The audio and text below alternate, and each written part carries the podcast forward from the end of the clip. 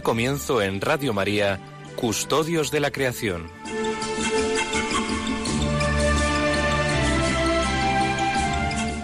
Dirigido por Lorena del Rey.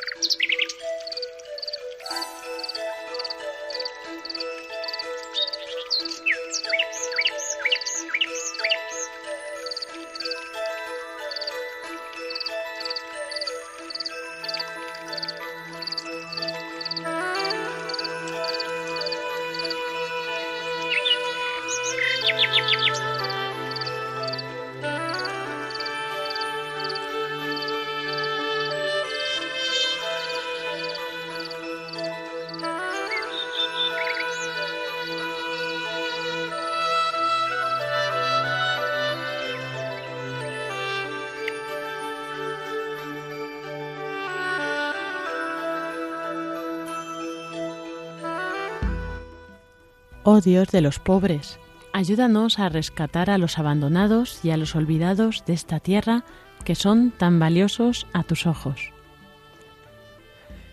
Dios de amor, muéstranos nuestro lugar en este mundo como instrumentos de tu cariño por todos los seres de esta tierra.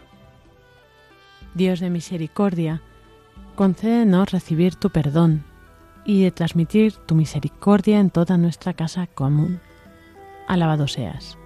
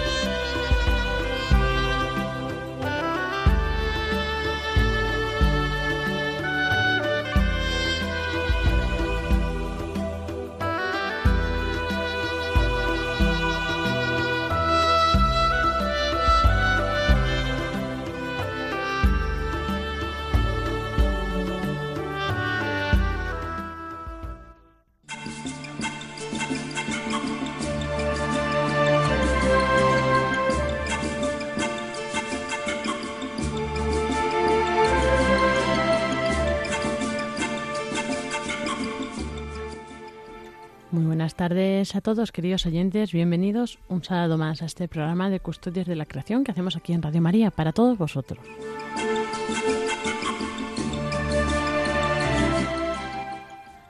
Como muchos ya sabréis, pues este programa lo dedicamos a dar a conocer este regalo que Dios nos ha dado, este don que es la creación, la naturaleza, el medio ambiente y bueno, pues también para aprender a amarlo desde nuestro corazón del cristiano.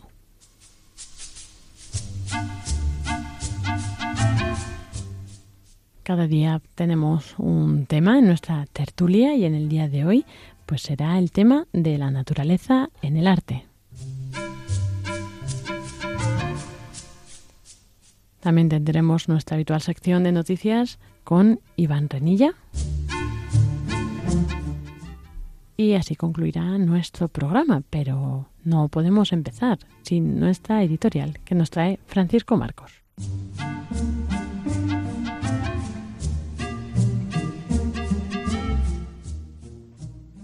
Queridos oyentes de nuestro programa Custodios de la Creación de Radio María, estamos en el mes de mayo, el mes dedicado a la Virgen. Y en este mes de mayo, hace unos días, el día 15, celebramos la fiesta de un gran patrón, de San Isidro Labrador, un hombre que quería mucho a la Virgen y que dedicó su tiempo de trabajo a cuidar el campo, a cuidar el campo con esmero. San Isidro Labrador es para nosotros un triple ejemplo. En primer lugar, es un ejemplo de laboriosidad, un hombre con las manos encallecidas, que con su trabajo se dignificó y dignificó a todos los labradores. Por eso los labradores tienen como patrón a este gran santo, que también además es el patrón de Madrid, la capital de España.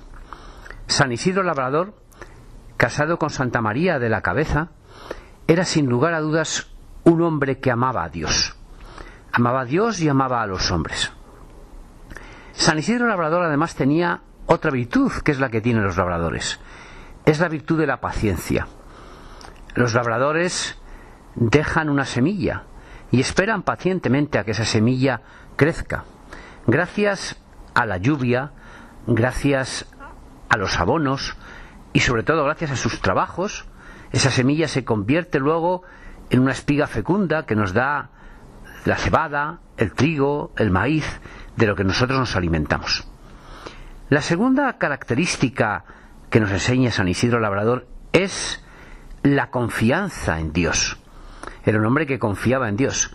Dicen que se ponía a rezar, porque él era un asalariado, se ponía a rezar y entonces un día eh, los hombres vieron cómo él rezaba y mientras los bueyes solos realizaban el trabajo mientras él rezaba.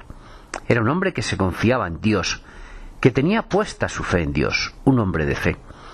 Y lo tercero era un hombre trabajador, que se ganaba con su trabajo, labrando las tierras, cuidando las tierras, el pan nuestro de cada día. Grandes virtudes la de los labradores. Yo que soy hijo de labradores, pues siempre les he admirado mucho, ¿no? La mirada del labrador puesta en la lontananza es una mirada bella, profunda, como la mirada de los pescadores que miran al infinito. Por tanto, este editorial de hoy va dedicado a San Isidro Labrador, pero con él va dedicado a todos los labradores, esos labradores de Castilla, de Extremadura, de Andalucía, de Murcia, de Galicia, del País Vasco, de Cataluña, de Navarra, de Baleares, de Canarias, en toda España, eh, en Asturias también, tenemos labradores. Porque los labradores con su trabajo son los que nos dan un bien preciado, el bien preciado de los alimentos. Sin su trabajo no tendríamos alimentos. Como hemos dicho en este programa, custodios de la creación, los labradores, junto con los silvicultores, son los grandes custodios de la creación. Son los que han custodiado durante siglos esa creación tan bonita para que ahora la disfrutemos nosotros. Que la Virgen, en este mes de mayo, les acompañe.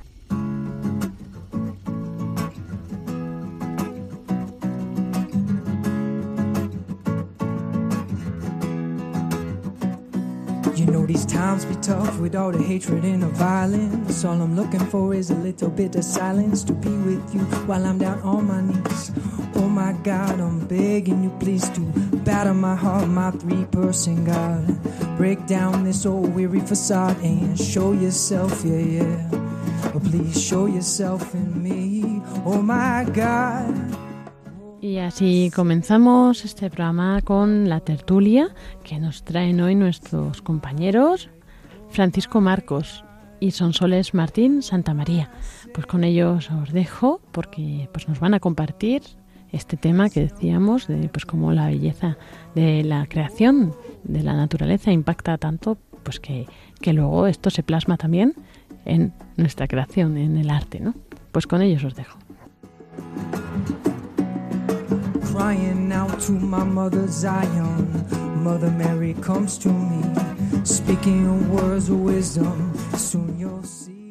Buenas tardes. Eh, hoy tenemos un tema para la tertulia muy bonito, como en realidad como todos los, temas que tratamos en todos los programas de, de, Radio María. El tema de hoy está relacionado con la intención eh, por la que nos pidió el Papa Francisco que pidiéramos en el mes de agosto de 2017, del año pasado, en, el verano pasado. Eh, en, este, en esta ocasión se nos pedía por, por lo que rezáramos por los artistas de nuestro tiempo, para que a través de las obras de su creatividad nos ayudaran a descubrir la belleza de la creación. Y nuestro Papa, nuestro Papa Francisco decía así: las artes expresan la belleza de la fe y proclaman el mensaje de la grandeza de la creación de Dios. Por eso, cuando admiramos una obra de arte o una maravilla de la naturaleza, descubrimos cómo cada cosa nos habla de Él y de su amor. Pidamos por los artistas de nuestro tiempo, para que a través de las obras de su creatividad nos ayuden a descubrir la belleza de la creación. Y además continúa el Papa Francisco citando unas preciosas palabras de nuestro querido Papa San Juan Pablo II, y que son estas. En la creación artística, el hombre se revela más que nunca imagen de Dios. Y en esta creación lleva a cabo una tarea. Esta tarea la hace ante todo plasmando la estupenda materia de la propia humanidad. Y después ejerciendo un dominio creativo sobre el universo que les rodea. Estas palabras, como digo, fueron pronunciadas por nuestro querido Papa eh, San Juan Pablo II. Y es lo que nos va a dar pie a comentar una preciosa carta que el Papa San Juan Pablo II hizo dirigida a los artistas.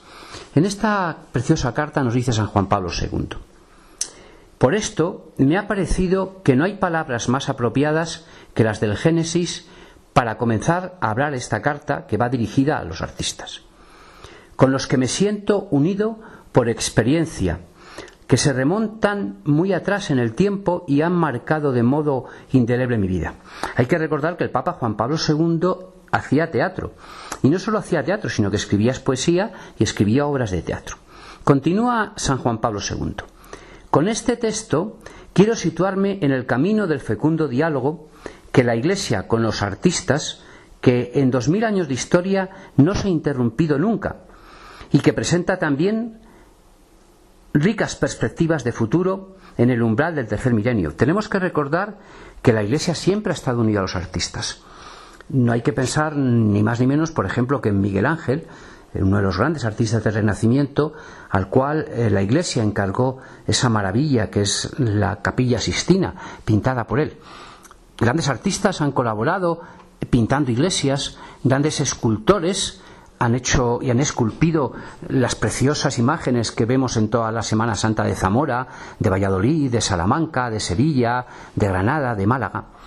La música sacra ha sido siempre una música considerada como música clásica, como música muy bella. Continúa el Papa Juan Pablo II.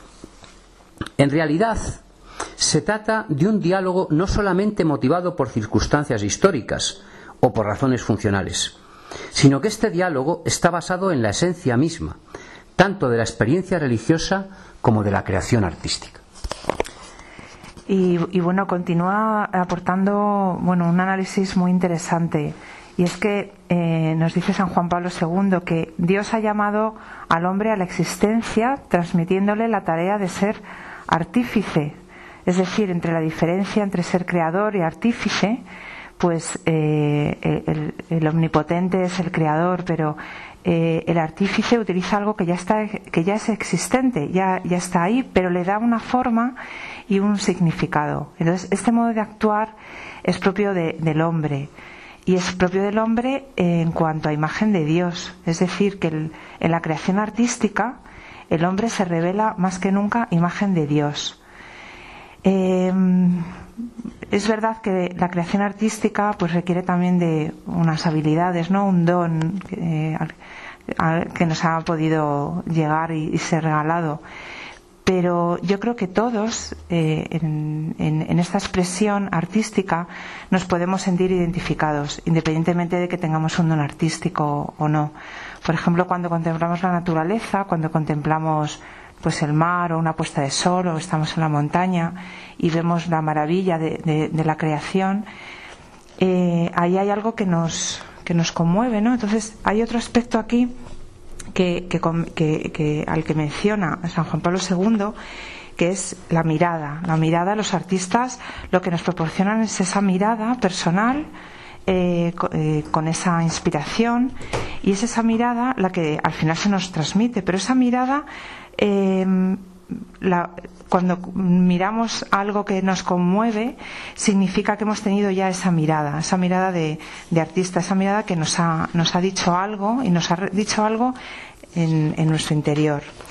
Em, esa belleza de la naturaleza que nos conmueve, que es algo que nos, en realidad nos diferencia pues de, las otras creaciones de, la, de, la, de, las otras criaturas de la, la naturaleza. Los eh, animales no se conmueven, eh, eh, podríamos decir, una planta no, no se conmueve. Pues esa conmoción, ¿no? esa em, ese, movimiento ¿no? que tenemos en nuestra alma hace que brote algo, ¿no? brote algo como expresión. Puede ser, pues, un sentimiento, pues, de, felicidad o de unión con el Creador o de admiración. Y eh, si tenemos además esos dones artísticos, pues esa conmoción puede brotar como una expresión eh, artística que podemos transmitir a los demás, esa, esa expresión plástica. Sí, porque es que el asombro del que hemos hablado muchas veces en este programa resulta ser algo que a todos nos gusta. Todos nos asombramos, como ha dicho Sonsoles, ante la belleza del mar, ante la inmensidad del océano, ante una montaña llena de, nieve blanca, ¿no? Porque el arte empieza, como dicen algunos, por el asombro. Cuando el artista se asombra ante la belleza surgen las obras de arte. Si bien es verdad que también en momentos de sufrimiento también han surgido obras de arte. Tenemos que pensar, por ejemplo, en las preciosas coplas por la muerte de su padre, de un precioso poeta español. El hombre eh, crea arte, crea arte cuando se asombra y también cuando sufre. Nos dice el Papa Juan Pablo II, Dios ha llamado al hombre a la existencia, transmitiéndole la tarea de ser artífice. Con Dios Dice el Papa Juan Pablo II, en la creación artística el hombre se revela más que nunca como imagen de Dios y lleva a cabo esta tarea ante todo plasmando la estupenda materia, la preciosa materia de la propia humanidad o de la propia naturaleza y después ejerciendo un dominio creativo sobre el universo que le rodea. Dios, que es el artista divino, con admirable condescendencia transmite al artista humano un destello de su sabiduría trascendente, llamándolo a compartir su potencia creadora. Obviamente es una participación que deja intacta la distancia infinita entre Dios creador y la criatura, el hombre. Como señalaba el cardenal Nicolás de Cusa, que decía este cardenal, el arte creador que el alma tiene la suerte de alojar no se identifica con aquel arte por esencia que es Dios, sino que es solamente una comunicación y una participación del mismo. Bueno, es que esta carta es preciosa, ¿verdad, Paco? La carta yo, yo mm, por si los oyentes se lo quieren descargar, es la, es la carta del Santo Padre Juan Pablo II a los artistas escrita en el año 1999. Es, es eh, realmente tiene una riqueza de, matices eh, impresionante. Eh, otro de los aspectos que, que aquí se, se, tratan es que la vocación artística tiene que estar al servicio de la belleza. La belleza, pues como acabas de decir, Paco, pues puede haber belleza en el dolor, efectivamente, puede haber belleza en la, en el asombro, puede haber belleza en, simplemente contemplar pues el amanecer o, simplemente un rayo de luz que se cuela por una ventana y, nos ilumina una estancia. Puede haber belleza en toda la creación. Entonces, eh, la vocación artística debería, ¿no? Debería estar al servicio de la belleza. También aquí, se, eh, en, la carta de San Juan Pablo II, nos, hay uno de los puntos, el punto 16, menciona que la belleza salva. Desde, el asombro podrá surgir aquel entusiasmo eh, del que habla Norwich en el, en el poema eh, al que hace referencia esta carta.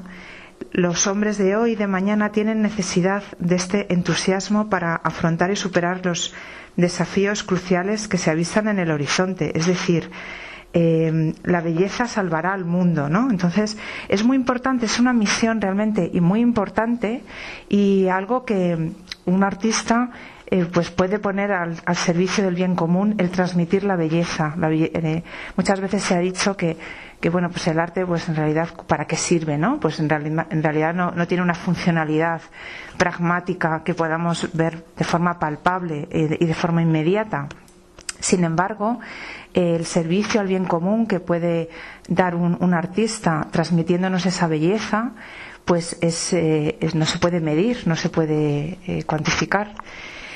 Eh, esto me recuerda a la pintora Isabel Guerra, que tú, Paco, habrás visto alguna, algún cuadro. Sí, Isabel Guerra es una monja española que vive actualmente y cuya calidad de pinturas es muy grande, ¿no? Sus obras de arte pues están valoradas en, miles de euros, ¿no? Eh, cuando ella pinta dice que realmente está reflejando lo que siente en la oración. Ella es una persona de mucha oración y lo que ella siente en la oración es lo que luego trata de plasmar en sus preciosas pinturas. Y vamos a continuar con la carta de San Juan Pablo II. Nos dice él, no todos están llamados a ser artistas en el sentido estricto de la palabra, en el sentido específico de esta palabra. Sin embargo, según la expresión del Génesis, a cada hombre se le confía una tarea. Una tarea que es un arte. Es la tarea de ser artífice de su propia vida. En cierto modo, debe hacer de ella una obra de arte, una obra maestra. Es decir, San Juan Pablo II nos invita a hacer de nuestra vida una obra de arte, una obra maestra. Eh, decía un educador Courtois que educar es un arte, y también podemos decir nosotros que vivir la vida es un arte, un arte precioso. Nosotros podemos tomar decisiones continuas en nuestra vida y podemos tomar decisiones que ayuden a los demás o decisiones que no ayuden a los demás. Lo mejor es tomar decisiones que ayuden a los demás. Pero no por pura filantropía, no solo por filantropía, sino porque realmente cuando hacemos el bien nos sentimos contentos. Eh, dice una persona, o dicen muchas personas que yo conozco, que tú cuando tiras una piedra arriba, pues tarde o temprano la piedra se cae encima de la cabeza. Entonces no conviene tirar las piedras arriba porque nos caen encima de la cabeza. Es decir, no conviene hacer obras malas. Igual que dice otro refrán que se coge antes un mentiroso que un cojo. No conviene mentir porque se coge antes un mentiroso que un cojo. Pues la obra de nuestra vida tiene que ser una obra de arte. ¿Por qué? Porque si nuestra vida es está llena de belleza y de obras de arte, pues es una forma de hacer felices a los demás. Cuentan las carmelitas que hay que estar siempre alegres para así hacer felices a los demás.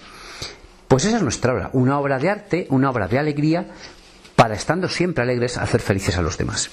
Y continúa el Papa San Juan Pablo II.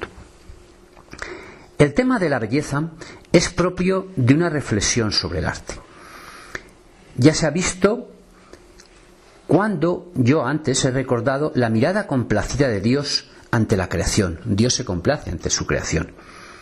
Al notar que lo que ha hecho creado Él es bueno, es lo que dice el Antiguo Testamento. Dios vio también que era bello, señala el Antiguo Testamento. La relación entre bueno y bello suscita sugestivas reflexiones. La belleza es, en un cierto sentido, la expresión visible del bien, así como el bien es la condición metafísica de la belleza. Lo habían comprendido acertadamente ya los griegos, que uniendo los dos conceptos, el concepto de belleza y el concepto de bien, aunaron una palabra que comprende ambos. En griego le llamaban kaloketepagnia, es decir, belleza-bondad. A este respecto, Platón, el gran filósofo griego, uno de los grandes filósofos griegos, con Sócrates, con Aristóteles, decía, la potencia del bien se ha refugiado en la naturaleza de lo bello. Bueno, es que eh, siguiendo con la idea ¿no? de que la belleza nos salva, ¿no? la belleza salvará el mundo, em, realmente la belleza, nos dice San Juan Pablo II, es clave del misterio y llamada a lo trascendente. Es una invitación a gustar la vida y a soñar el futuro. Por eso la belleza de las cosas creadas no puede saciar del todo y suscita esa arcana nostalgia de Dios que un enamorado de la belleza como San Agustín ha sabido interpretar de, manera inigualable en la frase que dice, tarde te amé, belleza tan antigua y tan nueva, tarde te amé. Pues eh, eh, efectivamente los artistas en esta misión eh, eh, de transmitir la belleza de las cosas más sencillas, de la, de la naturaleza, pues eh, lo que hacen es transmitirnos esta esperanza, ¿no? Y este gusto por, por la vida y esta esperanza y el anhelo de, de, bienes eh, trascendentes, ¿no? Em, sin embargo, em, hay veces, Paco, no sé qué te parece a ti, que los artistas parece que lo que quieren es transmitirnos todo lo contrario. Pues lo feo, ¿no? El horror. Em, sí, es que un artista transmite lo que ve. Y entonces a veces hay horror. Es famoso el cuadro del grito, que es uno de los cuadros más famosos del mundo, ¿no? Eh, yo tenía un amigo mío que decía que el cuadro le parecía feo. Entonces vino un artista, un, profesor de arte, y le explicó eh, dónde estaba la belleza del cuadro. Y es que muchas veces nosotros no sabemos ver la belleza de las cosas, ¿no? Ante un cuadro de Picasso, como Guernica, hay gente que dice, es que ese cuadro es feo. Hombre, el cuadro de Guernica, de Picasso, no es realista, pero no quiere decir que sea feo. Eh, cuando vemos una obra de arte, confundimos el realismo con la fealdad. Picasso era un gran pintor, un magnífico pintor. Lo que pasa es que en el Guernica lo que está, está, está transmitiendo el sufrimiento que le produjo a él ese momento histórico. O sea que no tenemos que confundir al ver una pintura que nos parezca que no es bella, a lo mejor es muy bella. Lo que pasa es que nosotros no tenemos la suficiente formación artística para entender la belleza de ese cuadro. Picasso era un gran pintor, pero sin embargo el Guernica en lo que transmitía era el dolor que él sentía ante ese acontecimiento histórico. Sí, pero ¿qué te, qué te parece las, algunas obras de arte que precisamente porque buscan pues llamar la atención o eh, la provocación más que em, conmover, porque el, cuadro de, del Guernica, por ejemplo, a mí me conmueve enormemente, ¿no? Entonces yo creo que eso te hace bueno pues plantearte cosas, pero ahí es verdad que hay artistas que lo que buscan es eh, bueno pues mm, provocar y buscando la fealdad eh, como como fin último. ¿Qué, ¿Qué opinas de eso? Bueno, yo creo que el artista auténtico eh, busca la belleza. Lo que ocurre es que los artistas tienen que comer como todo el mundo y tienen que vender sus cuadros porque si nadie les compra sus cuadros pues no pueden seguir pintando.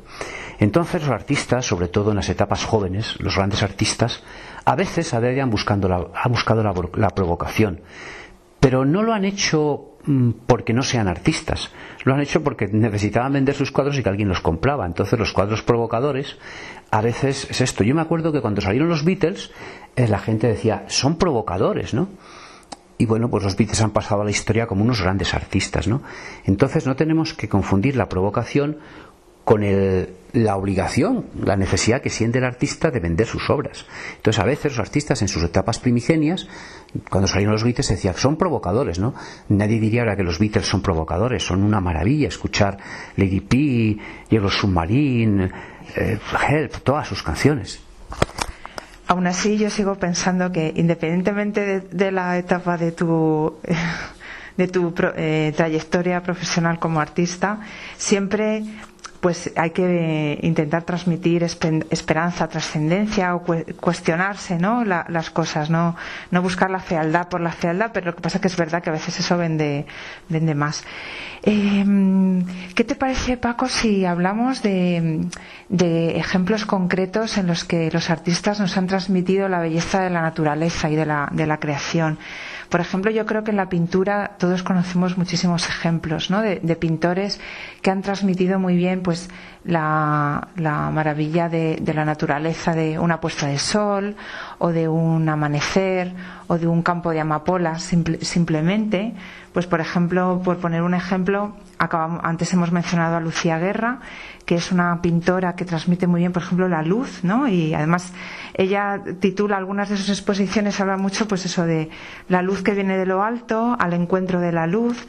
Yo recuerdo un, cuadro suyo que era simplemente una estancia, en, un rincón de una estancia donde solamente se veía una silla y había una ventana al lado que estaba medio abierta y el cuadro era el rayo de, luz que entraba por la ventana y se reflejaba y se iluminaba parcialmente la silla simplemente era ese cuadro entonces eh, era una maravilla no el poder ver cómo esa luz iluminaba esa luz eh, te, te, situaba en la estancia y te hablaba de una luz mucho mayor que venía de fuera. Eh, eso, eso es muy bello. Eh, hay otros pintores que también han pintado, han reflejado muy bien la luz. Por ejemplo, Sorolla, también nuestro pintor español, Sorolla, ha, pintado muy bien la luz, la, ha reflejado muy bien, especialmente pues en los paisajes del mar Mediterráneo. Y, por ejemplo, hay otro pintor que a mí me encanta, que es Turner, un, pintor inglés, que también en sus obras pues ha, pintado unos amaneceres, unos atardeceres impresionantes eh, muchos de ellos pues eh, en, el Támesis y que, y que además es bueno pues refleja muy bien los atardeceres por ejemplo del mes de junio de julio que son unos atardeceres muy lentos en los que el sol se va poniendo muy muy lentamente y hay unos, unas gamas de rojos y de naranjas que se pueden contemplar durante, mucho, durante muchos minutos. Entonces, yo creo que estos pintores que han sabido transmitir y plasmar todas la riqueza de esos colores, la, la belleza de ese momento, por ejemplo, de una puesta de sol, pues nos, nos, nos hablan de Dios, ¿no? Nos, nos, nos hacen pensar en, en el Creador. Sí, además la belleza que transmiten, no solo pintando la creación, el sumo, el sumo de la creación es el hombre, ¿no? Eh, los grandes pintores del hombre, ¿no? Los grandes pintores, por ejemplo, de la Inmaculada, ¿no? Pensemos en Murillo, en la preciosa Inmaculada de Rivera, que dicen que es la Inmaculada más bonita que se ha pintado, que está en Salamanca presidiendo el retablo de las Agustinas de Salamanca, de la Purísima, ¿no? Esos preciosos dibujos de del Greco, donde pinta a la Virgen y a Jesucristo de una manera preciosa, ¿no? Y bueno, pues eh, tenemos que citar, claro, a Miguel Ángel, ¿no? Que pinta la maravilla que es la capilla Sistina, ¿no? La capilla Sistina, dicen los pintores, que lo más difícil de pintar es en un techo, porque pintar en las paredes la cabeza está a la altura de la pared, pero en un techo tenemos la cabeza puesta debajo de la pared, debajo del techo, y entonces es muy difícil pintar un techo. Es mucho más fácil pintar en el suelo, más fácil todavía pintar en las paredes, pero lo más difícil es pintar en el techo. Por tanto, Miguel Ángel es, el gran pintor que, un papa pues lleva allí para que pille esa, para que pinte esa maravilla que es la capilla Sistina, ¿no? Pero luego también tenemos grandes, grandes artistas, por ejemplo, los imagineros castellanos, ¿no? Juan de Juni Berruguete, que hacen esas esculturas maravillosas que, que se pasean en Semana Santa, en, en Valladolid o en Zamora, ¿no? Todos los imagineros tan preciosos, ¿no? Que representan a Cristo sufriendo, pero también con una belleza enorme, la Virgen acompañando a Cristo junto a la cruz, la Virgen estaba junto a la cruz, o a San Juan, ¿no? Todos los imagineros españoles pues han pasado a la historia como grandes artistas, ¿no? Pero también la belleza se refleja en los versos, ¿no? Eh, los versos, qué versos tan bonitos. En España tenemos dos grandes poetas que son Santa Teresa de Jesús y San Juan de la Cruz. Eh, San Juan de la Cruz está, considerado pues el poeta místico, ¿no? Por excelencia. Fíjense lo importante que es San Juan de la Cruz, que la tesis doctoral del Papa San Juan Pablo II es sobre la fe en San Juan de la Cruz. San Juan de la Cruz no escribió muchas obras, pero sus obras han pasado a la historia y pasarán a la historia porque son de una belleza sublime. Sí, además la, naturaleza también ha inspirado obras arquitectónicas, por ejemplo la Sagrada Familia eh, que eh, proyectó Antonio Gaudí, pues está inspirada en un bosque y realmente, pues cuando vas a visitarla, pues es como si te metieras en ese bosque, ¿no? Y, hay muchísimos motivos eh, vegetales, muchísimo, está además representada la, Eucaristía, el, cuerpo de Cristo, la sangre de Cristo, en, casi todas las torres. Es, es una maravilla poder meterte en, las torres y poder eh, contemplarlo así. Y, bueno, y por ejemplo en la música, pues también hay magníficos eh, músicos que han también tratado de, expresar la belleza de la naturaleza a través de la música. Por ejemplo, voy a poner un ejemplo muy clásico y muy conocido, pero las cuatro estaciones de Vivaldi, por ejemplo, es impresionante cómo se, se puede expresar, se puede transmitir la diferencia de matices que hay entre una estación y otra eh, la diferencia de sonidos, de cómo suena el viento a lo mejor en primavera o en verano, incluso los pájaros, incluso las moscas, ¿no? Porque en la estación de verano eh, hay dedicado unos momentos a las moscas, ¿no? El zumbido de las moscas, o el, por ejemplo, pues los perros ladrando, o el, viento en otoño, la lluvia, la tormenta, la nieve en, en invierno. Entonces, en realidad, todo esto nos admira y nos admira eh, pues eh, el don que, Dios ha concedido a, estos artistas para tener esa capacidad ¿no? Eh, de, transmitirnos, de transmitirnos, además cada uno de su forma personal, pues todas las maravillas de, la naturaleza. Sí, además tenemos que pensar en, en, otros grandes poetas españoles, ¿no?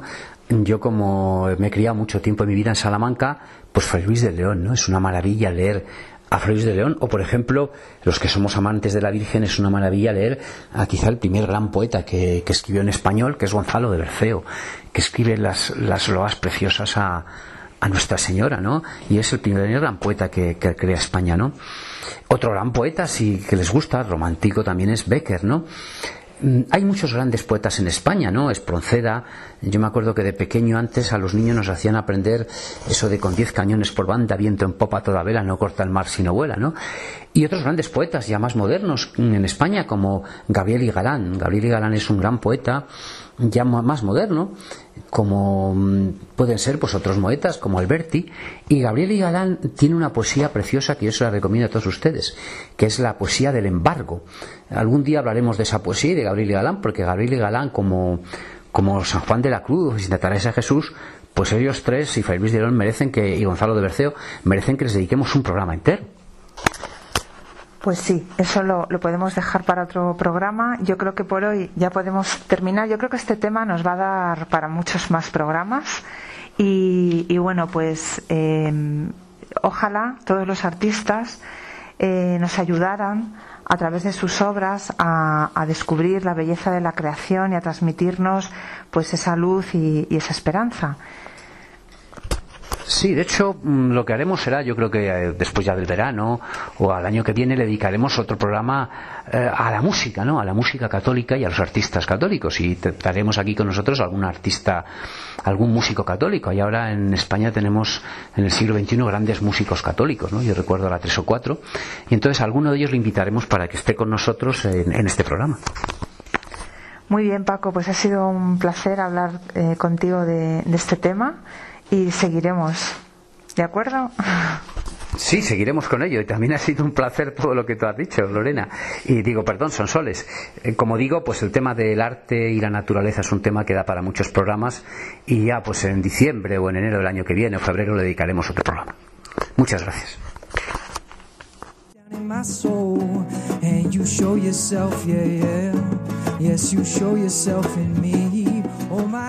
Pues muchas gracias por iluminarnos con tanta sabiduría estos compañeros, Paco y Sonsoles, muchas gracias. Y ahora vamos a, a poder reflexionar de todo esto que hemos escuchado.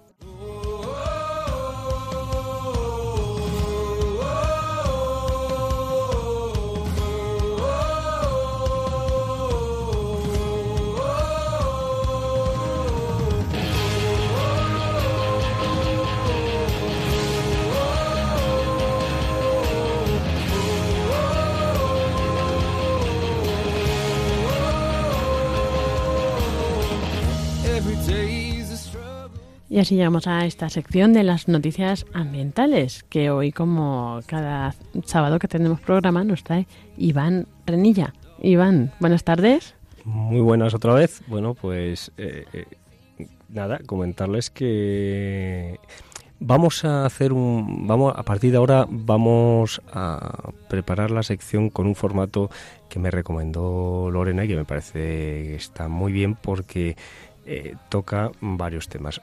La primera noticia que tendrán será eh, de Iglesia y Medio Ambiente. Luego otra noticia puramente de medio ambiente. Y finalmente, pues alguna noticia curiosa sobre la naturaleza o el medio ambiente. Muy bien, Iván, pues vamos a escucharte.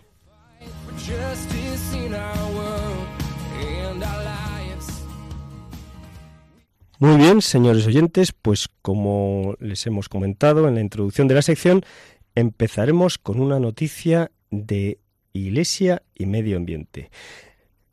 La Santa Sede pidió a la comunidad internacional un nuevo impulso a la aplicación de las medidas contra el cambio climático recogidas en el Acuerdo de París. En su intervención en la 31 Conferencia Regional de la FAO en Europa, que se celebró entre los días 16 y 18 de mayo, el observador permanente de la Santa Sede ante este organismo, la FAO, Monseñor Fernando Chica Arellano, señaló que los graves efectos sociales y económicos del cambio climático ya empiezan a hacerse notorios en numerosas poblaciones vulnerables, por lo que solicitó un compromiso concreto y no solo de buena voluntad. En su intervención, Monseñor Fernando Chicarellano destacó la eficacia de las estrategias destinadas a promover el desarrollo rural y hacer frente a los efectos del cambio climático. Las políticas que se han puesto en práctica en algunas zonas y a diversos niveles siguen siendo la única garantía para alcanzar y mantener la seguridad alimentaria, señaló Monseñor Chica Arellano.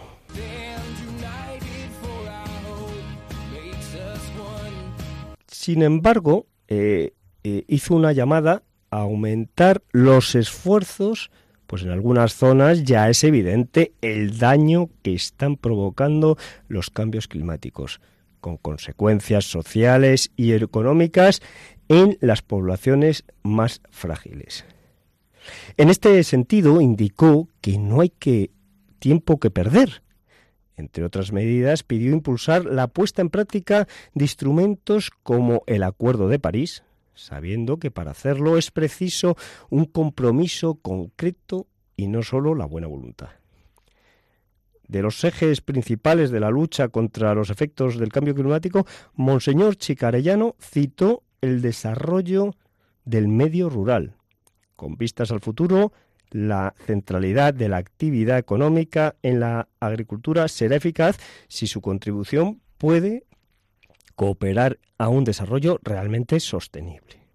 Y diversos factores, mm, señaló Monseñor Fernando Chica Arellano, diversos factores complican todavía más las cosas, pues eh, se formulan estrategias a menudo orientadas a favorecer algunos sectores antes que brindar una visión unitaria del desarrollo, que es aquella que coloca en el centro de las exigencias a la persona. En concreto, señaló dos cuestiones principales en relación a las estrategias del desarrollo del mundo rural. Ante todo, la protección de los ecosistemas agrícolas y forestales, condicionados por una gran variabilidad y los cambios climáticos, a los que se unen fenómenos aluviales o una rápida desertificación, que afectan también a zonas y poblaciones que hasta este momento, hasta en la actualidad, eran inmunes a tales incidencias. En segundo lugar, hay que considerar también el papel creciente de las nuevas técnicas de cultivo agrícola y el apoyo que las mismas reciben. No se trata de contraponer a los resultados alcanzados por la investigación científica y tecnológica una actitud de rechazo hacia los sistemas de producción innovadores o quizás más consistentes, sino de pensar en un ordenado equilibrio de dichos sistemas y en la adecuada prevención de los riesgos que pueden sufrir las personas o los ecosistemas.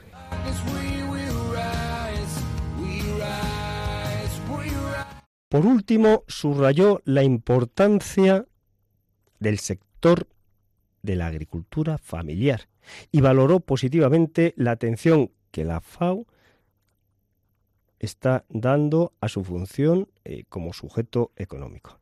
Sin embargo, esto no debe hacernos descuidar que la familia rural, además de manifestar una directa participación en los procesos y en, los, en las posibles tomas de decisión, tiene que ser considerada también en su realidad natural que la configura como custodia de valores, del sentido de la solidaridad y del amor hacia los más débiles, y al mismo tiempo como garante de métodos de producción que respondan a las características del red del territorio concreto en el que están ubicadas esas familias y de sus ecosistemas.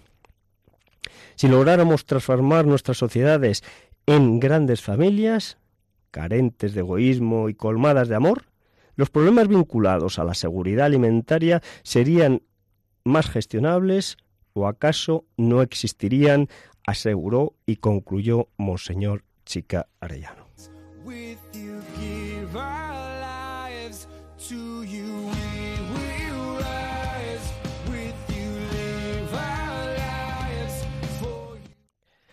La segunda noticia que les traemos a este noticiario ambiental trata eh, sobre el medio ambiente en general.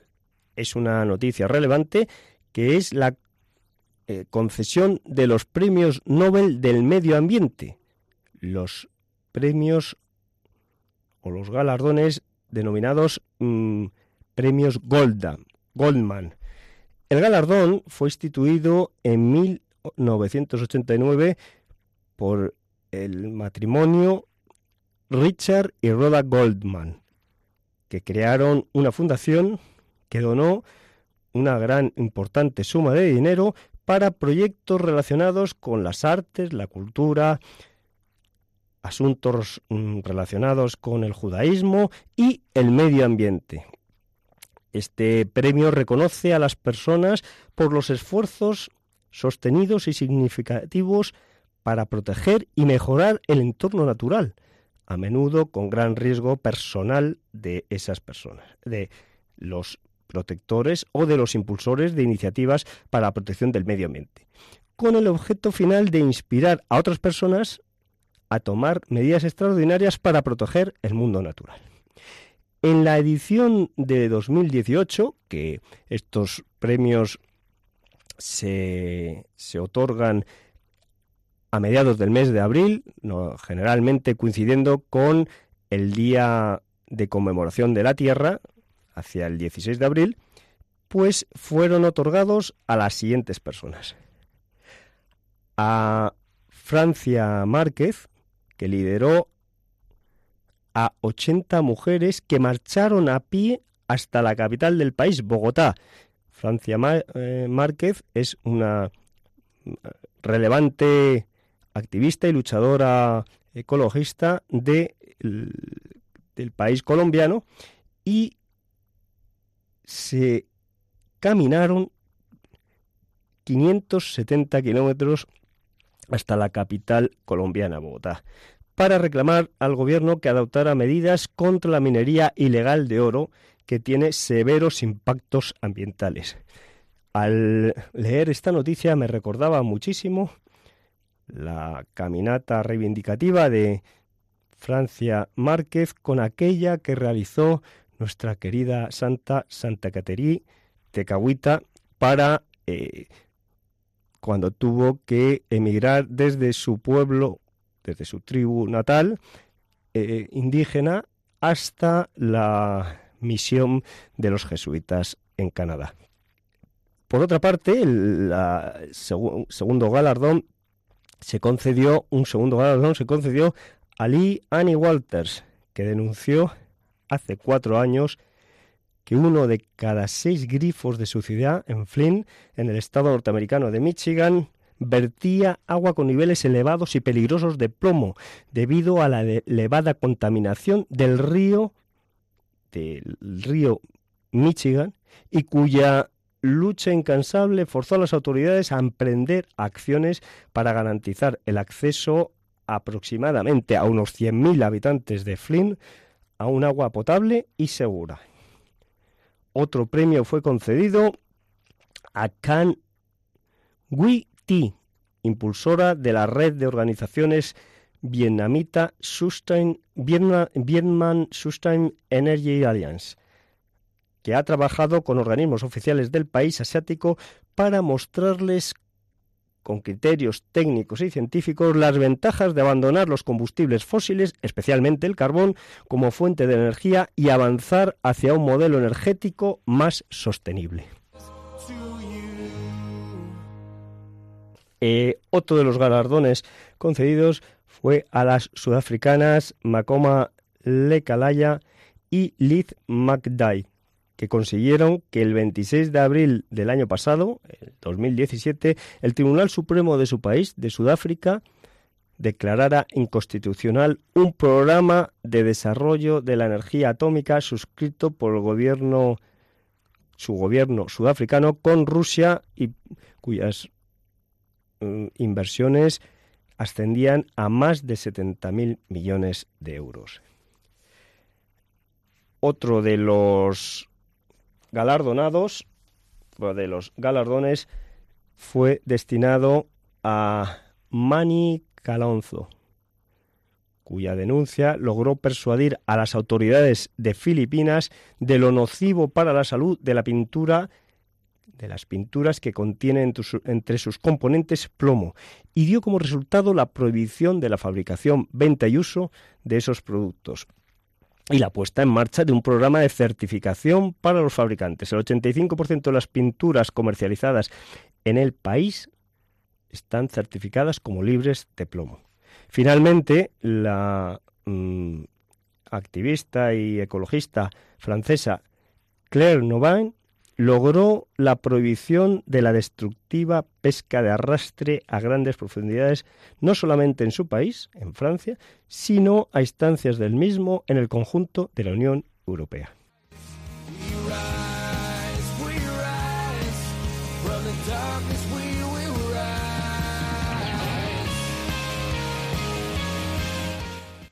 Finalmente, para concluir esta sección, les traemos una relación de curiosidades del mundo animal. Las nutrias tienen pequeños bolsillos debajo de las patas delanteras donde guardan comida y también sus piedras favoritas para romper las conchas de los moluscos. Las libélulas, otra de las noticias, otra de las curiosidades es que las libélulas hembras fingen su propia muerte para evitar el apareamiento con los machos.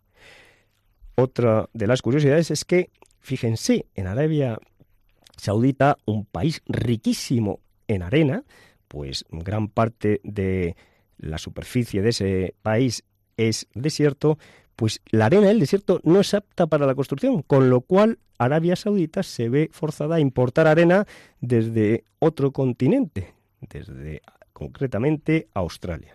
Otra de las curiosidades es que los flamencos, las bellísimas aves denominadas como flamencos, no son de color rosado. Cuando salen del cascarón, su plumaje es blanco, pero con la edad se van tornando rosadas por como consecuencia de la comida que ingieren, algas larvas y especialmente camarones. Otra de las curiosidades es que, bueno, como todos ustedes saben, el camaleón es eh, un espécimen que tiene una enorme eh, herramienta para su caza, que es su larguísima lengua. Pues la lengua de un camaleón es tan larga que puede alcanzar hasta dos veces la longitud de su cuerpo. Y finalmente, comentarles, entre las curiosidades del mundo animal, que los armadillos tienen un, un caparazón tan resistente y tan fuerte que en el estado de Texas un hombre decidió con su escopeta disparar a un armadillo y la bala rebotó en el caparazón e hirió al personaje que decidió disparar contra este eh, curioso y, y hermoso animal. Bueno, señores oyentes, pues hasta un próximo sábado, si Dios quiere, que Dios les bendiga.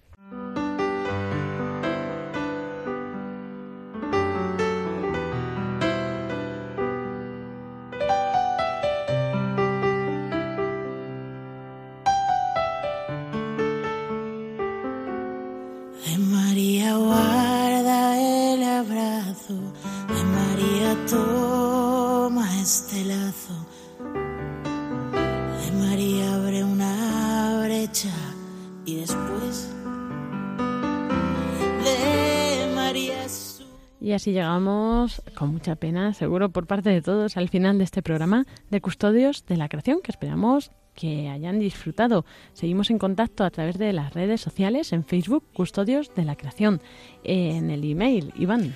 Pues el email, se lo recordamos, custodios de la creación arroba radiomaria.es.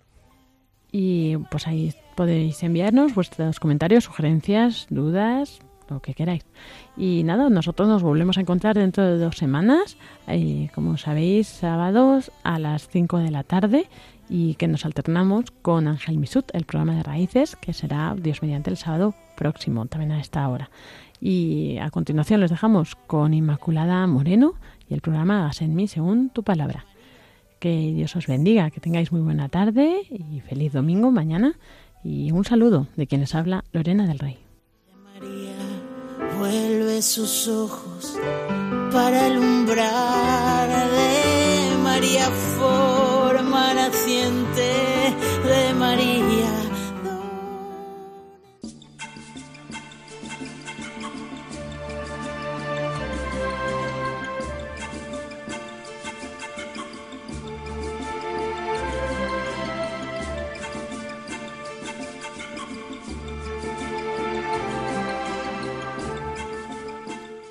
Acaban de escuchar el programa Custodios de la Creación, dirigido por Lorena del Rey.